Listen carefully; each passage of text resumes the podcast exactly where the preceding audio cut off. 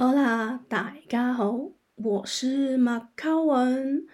嗯，有一阵子没有更新节目了，想说大家会不会觉得马卡文去了哪里呢？是不是回澳门了一去不复返呢？并不是这样的哦。从澳门回来之后，时间过得很快，不知不觉就几个月过去了。嗯，那这几个月的时间也发生了很多的事情。大家听我的声音，可能有一点觉得有不够明亮，或者是有点沙哑啊。那我就是前两个礼拜又确诊了第二次的 COVID-19，所以这两个礼拜也还在咳嗽中。所以说，这几个月真的是发生了好多好多的事情，除了身体或不舒服，那还有就是遇到一些周边朋友的事情。周边朋友的事情，或许就是今天的主题。就像马卡文这次回去澳门做了一件非常重要的事情。就是要去看看一位过世的朋友。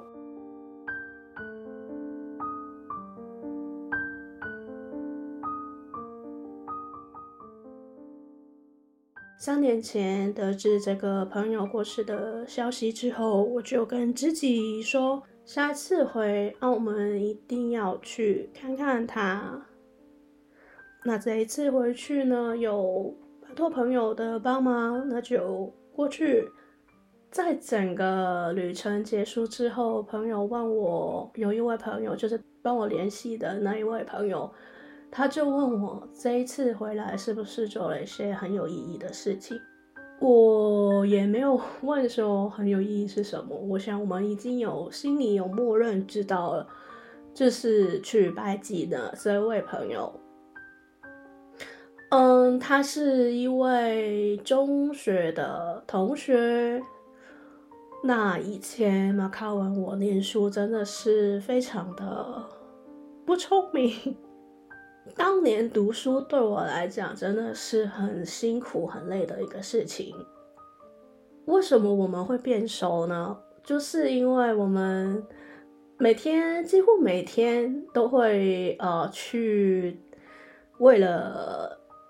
上课前的准备，比如说像是英国文学，那，嗯、隔天上课前，老师都会说你们要先自己在家里读过一遍那个故事，到底在讲什么。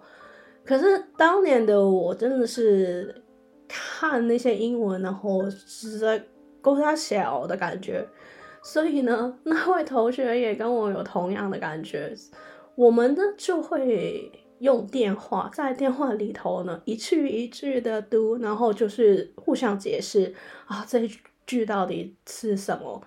所以基本上是整本课本，我们两个在电话里头这边先预习，几乎每天都把电话讲到发烫的一个程度。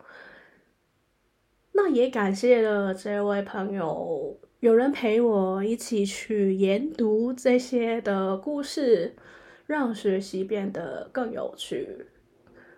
那后来呢？呃，马卡文我因为来到台湾念大学嘛，所以有一阵子几乎是很少跟澳门的朋友啊、同学在联络，真的是很偶尔，像是。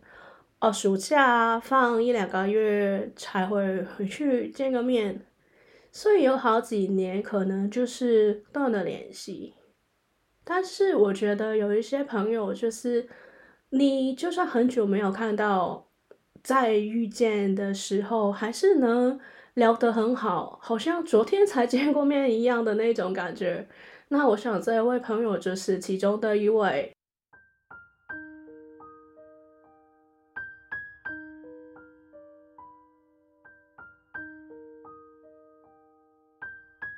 马卡文，我自己当天是没有预料到，哦，我有事先跟自己讲说，就不要哭。但是去到现场，就是有种忍不住狂哭的感觉。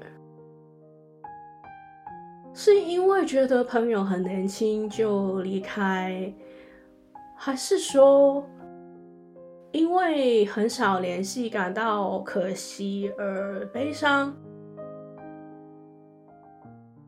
当天在跟我一起过去拜祭的朋友，看我哭得这么的伤心，就是给我拍拍肩膀，安慰了我。呃，我哭着哭着的时候，这位朋友的先生就在旁边讲述他离世前的那一段日子是怎么的撑过的。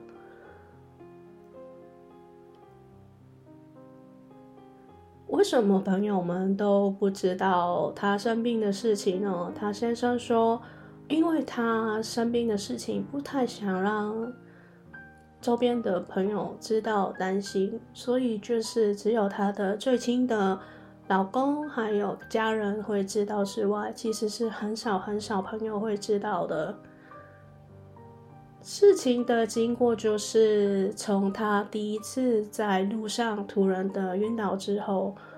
去医院做了很多的检查，除了在本地的医院检查之外，也去了外地的医院做了不同的检查，想要找出晕倒的原因。花了一年的时间，那一年中间，他真的是很辛苦，在医院里不停的住院。大家也没想到，竟然花了一年的时间才找出了病因，找到了原因，那就是对症下药。所以有一阵子呢，朋友他是比较精神的，从他的先生口中得知，他那时候有比较开朗一些。可是没想到后来病情就急转直下，就这样离开了。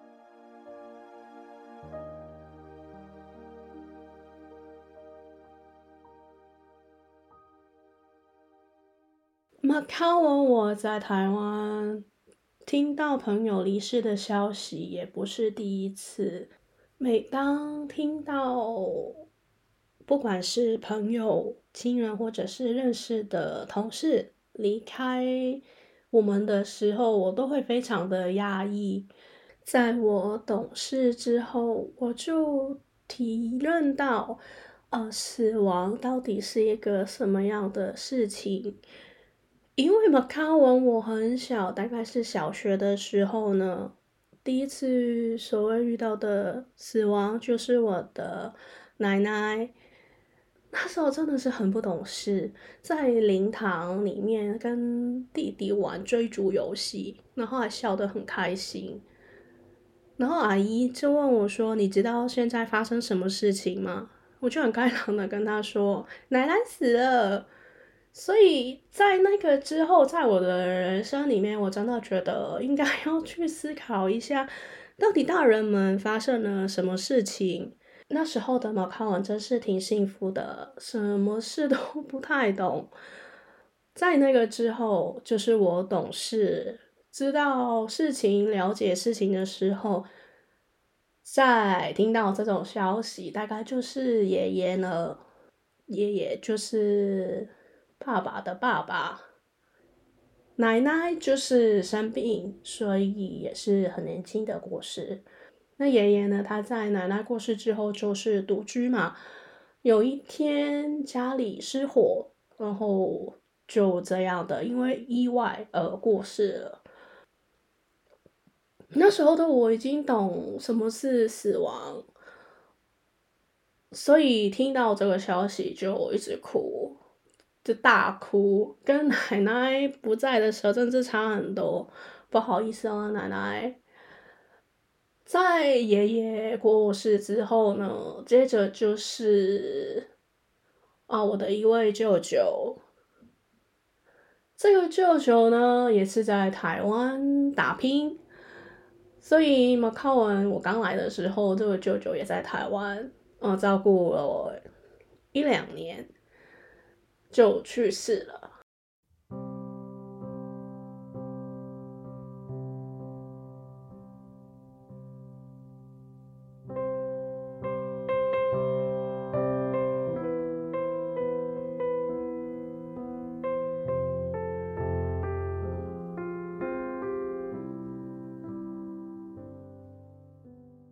这个舅舅也是像 现在马卡文的我，就是来台湾之后就比较少跟澳门的亲人联系，所以有阵子我就是觉得舅舅是很陌生。我刚来，我刚来台湾的时候是非常的想家，就是一个高中高中生。离开第一次离开家里，离开父母的照顾之下，自力更生这样的一个环境下，非常的害怕。虽然台湾是一个很友善的地方，可是以一个还不是很懂事的我来讲，那时候的我真的是非常想家。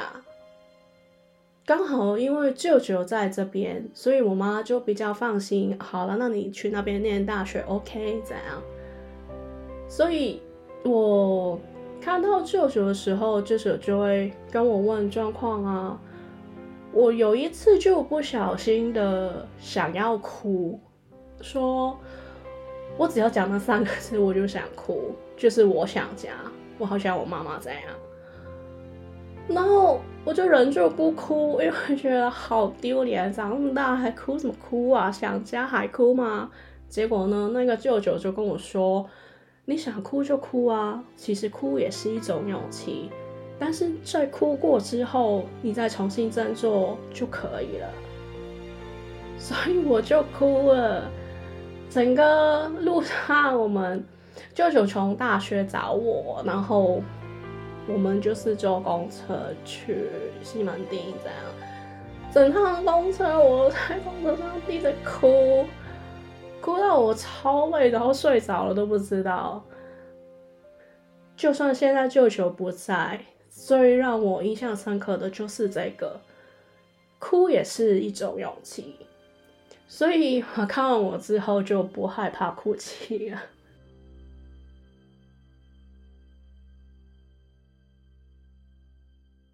舅舅也是因为癌症，所以也是很年轻就过世了。年轻过世的朋友在我身边，还有一位就是大学认识的那位朋友，都是非常年轻，二十几岁就也是因为癌症就过世。我得知消息的时候，真的是非常吓到。我虽然跟那个朋友没有很熟。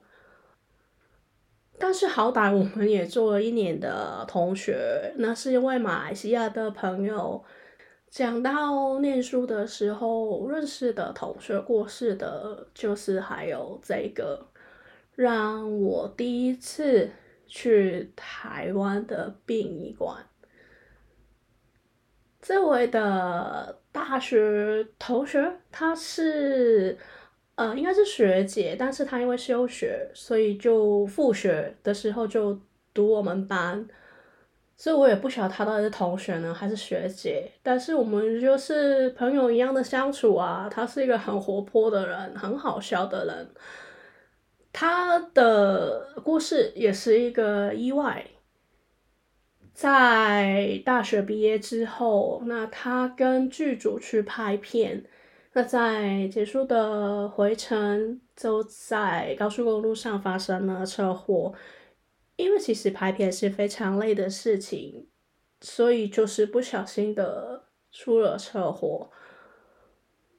这个就是让人非常心疼的一个事情。就是除了生病之外，我觉得意外这种事情真的是让人没有办法。预测跟措手不及。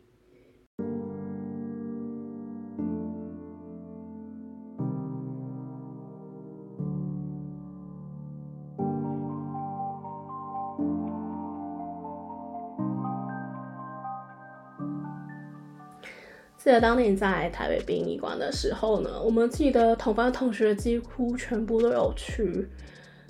然后有一位同学就是人很好，他就是问我们班其他同学有没有跟这位朋友有合照的照片，他想要把照片收集起来，给过世朋友的妈妈作为纪念。就是更让我体验到一种人情味。我们除了朋友很伤心之外，其实最伤心的就是亲人，他的妈妈，他的家人。那同学这个这个举动真的是非常的温暖，提醒了我，其实我们活着的人就是要学习怎么样去。除了去想念离开的人之外，还要无时无刻的珍惜我们的当下。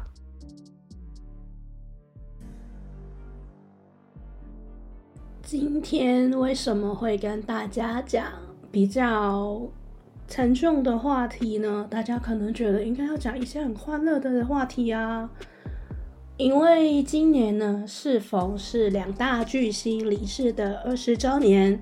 他们分别是张国荣狗狗，还有梅艳芳梅姐。那这两位巨星呢，都在同年的二零零三年离开了大家。两位巨星的故事，我想大家应该也有知道了解。那人不在，但是他们留下了电影以及歌曲，让我们缅怀。不晓得大家有没有发现，其实两位都有演过喜剧。当然，张国荣最具代表性的，可能你会想到《英雄本色》《英雄本色》这部电影。除了发哥之外呢，其实张国荣也在里面哦。他饰演狄龙的弟弟宋子杰。身为一个警察，他不能原谅做黑道的哥哥，所以两兄弟就结下了不解的情仇。最后，因为发哥的师生小马哥死了，所以才会让两兄弟再继续他们的兄弟情。如果讲到喜剧呢，张国荣你也会想到他演的《家有喜事》。家有喜事的第一集呢，他是讲述了三个兄弟跟父母住在一个大屋里面哦，三兄弟遇到的趣事。这部电影的经典应该就是张曼玉跟周星驰在接吻的时候出现了巴黎铁塔反转再反转。而梅艳芳呢，也不约而同的演出过《英雄本色》第三集哦。对于搞笑呢，梅艳芳也很会。她演了《逃学威龙》的第三集，饰演了一位富婆。如果大家还有印象呢，《逃学威龙》总共有三集。第三集的主要故事呢，就是梅艳芳的老公不见了，然后看到周星星之后呢，发现她跟她老公长得一模一样，结果呢，周星星就去做卧底，当起了梅艳芳饰演的汤朱迪的老公。王百万，周星驰跟梅艳芳也不是第一次合作的哦，他们还演过《审死官》、《审死官》，还有《赌霸》。至于张国荣跟梅艳芳的交集在哪里呢？那就是《阿飞正传》。大家应该知道《阿飞正传》这一部经典的电影呢，但梅艳芳在哪里呢？梅艳芳就是。这部电影的主题曲的演唱者，我们一起来听听吧。今天谢谢大家的收听。最后也想要再跟大家说说哭也是一种勇气我们除了要怀念离开我们的人之外还要记得好好的过得精彩。二零二三年快要结束了期许明年大家更身体健康活得更精彩。我们明年见喽。See you